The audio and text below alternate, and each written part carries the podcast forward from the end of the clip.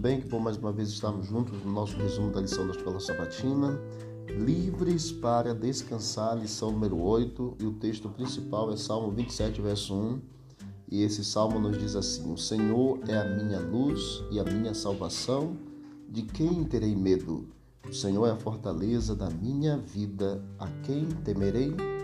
Esta semana nós examinaremos dois exemplos muito diferentes de cura. No primeiro, nós temos o doente que nem mesmo podia ir a Jesus sozinho. Os seus sintomas eram visíveis. No outro caso, não havia sintomas evidentes. Em ambos os casos, a cura veio no tempo e na maneira de Deus. À medida que exploramos o assunto do descanso, da dor, do sofrimento, nós contemplaremos uma questão que vivenciamos em algum momento da nossa vida. O que acontece quando nossas orações pela cura não são atendidas? Como podemos encontrar descanso em meio a esta situação? Em Marcos capítulo 2, verso 1 a 4, nos diz assim: Dias depois entrou Jesus de novo em Cafarnaum, e logo correu que ele estava em casa. Muitos afluíram para ali, tantos que nem mesmo junto à porta eles achavam lugar, e anunciava-lhes a palavra. Alguns foram ter com ele, conduzindo o paralítico levado por quatro homens, e não podendo aproximar-se por causa da multidão, descobriram o eirado, o eirado no ponto correspondente ao que ele estava, e fazendo uma abertura, baixaram o leito em que jazia o doente. Descanso que cura, domingo, dia 15 de agosto. Se há um momento em que precisamos descansar, é quando nós estamos doentes. Precisamos de descanso físico para que o corpo recupere o sistema imunológico. Frequentemente precisamos também de descanso mental. Às vezes a situação não envolve risco de morte, como um resfriado ou uma enxaqueca.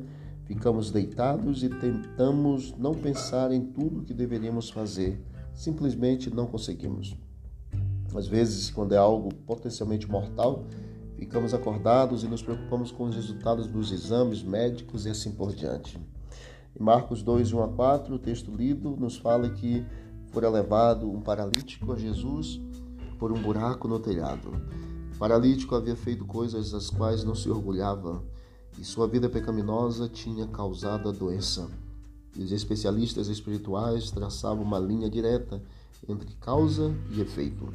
Aquele homem havia trazido a doença sobre si por causa de seus pecados e não havia cura para ele. O plano de Deus não incluía doença e sofrimento, que vieram com o pecado. Por isso, Deus nos deu orientações claras de saúde. Para que tenhamos qualidade de vida, precisamos cuidar do nosso corpo. Mas enquanto vivemos neste mundo, não haverá garantia de saúde, mesmo seguindo os princípios saudáveis, nós podemos alentar e termos uma vida melhor. A boa notícia é que Deus pode nos dar descanso, quer estejamos doentes ou saudáveis, que nossa doença seja resultado de nossas ações, escolhas, da negligência de outros, dos nossos genes ou apenas o subproduto da vida. Neste mundo pecaminoso, passamos por todas essas situações. Portanto, saiba que Deus, Ele conhece e sabe como nos dar descanso. Confie no descanso e na cura que vem de Deus. Que esta semana seja uma semana de bênção no estudo da lição da Escola Sabatina para todos nós, em nome de Jesus. Vamos orar. Querido Deus, obrigado pela oportunidade. Nos ajude a entender a Tua palavra a cada dia e a dedicar nosso coração e nossa vida ao Senhor. Em nome de Jesus, amém.